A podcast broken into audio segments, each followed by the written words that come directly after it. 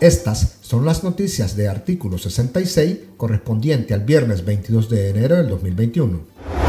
La periodista Cristiana Chamorro Barrios se erige como la favorita de la oposición para aplastar al actual mandatario Daniel Ortega en las posibles elecciones presidenciales de noviembre del presente año, con un 43% de preferencia de la ciudadanía, según reveló una reciente encuesta realizada por el Centro Nicaragüense de Análisis de la Opinión Pública, que fue presentado este viernes 22 de enero. La encuesta que fue realizada entre el 17 y el 20 de enero revela que Cristiana Chamorro solo tiene dos perseguidores, que son el dirigente de la UNAP, Félix Maradiaga, y el catedrático Ernesto Medina, quienes consiguieron 20.5 y 19.8% de preferencia respectivamente. Asimismo, el estudio da cuenta que la mejor fórmula presidencial que avisoran los encuestados sería la de Cristiana Chamorro y Félix Maradiaga, que obtuvo el 28.57% de preferencias.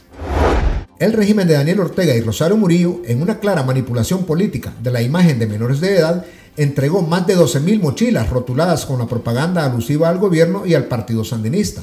Entre los niños que recibieron las mochilas hay hijos de los policías, a los que les pusieron en sus hombros un rótulo que reza, orgullosamente hijo de un policía.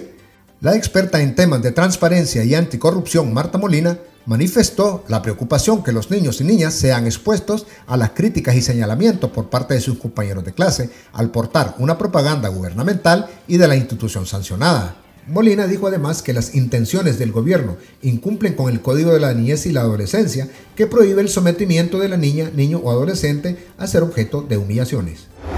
La Unidad Nacional Azul y Blanco inició oficialmente su campaña electoral interna este viernes 22 de enero para elegir a 12 integrantes de su Consejo Político, máximo órgano de dirección de esa agrupación surgida a raíz de la rebelión popular del 2018. La UNAP anunció que como parte de esa campaña, las y los candidatos a ser parte del Consejo Político se estarán presentando con su biografía, trayectoria y propuesta política a través de las redes sociales de la UNAP, de las organizaciones que la conforman, así como en distintos medios de comunicación. Las elecciones del Consejo Político Azul y Blanco serán el 31 de enero. El Juzgado Primero de Distrito Penal de Ejecución de Sentencia y Vigilancia Penitenciaria Circunscripción Managua notificó a través de cédula judicial a la abogada Yonarqui Martínez la orden de libertad en beneficio del preso político Carlos Bonilla López, quien cumplió la pena de un año de prisión a la que había sido condenado por el supuesto delito de tenencia ilegal de arma de fuego. De acuerdo con la cédula judicial entregada a la abogada Martínez, la pena de prisión que cumplía Bonilla extinguió por cumplimiento día a día y se ordenó su libertad el jueves 21 de enero. Sin embargo, dicha orden de libertad no fue cumplida porque el reo político ahora está siendo acusado por el delito de tráfico de drogas. Bonilla pudo ser el primer preso político que cumple una condena luego de ser recapturado. Sin embargo, la dictadura le niega su salida y le monta otro delito común, el cual tendrá que enfrentar en juicio, según dijo la abogada Martínez.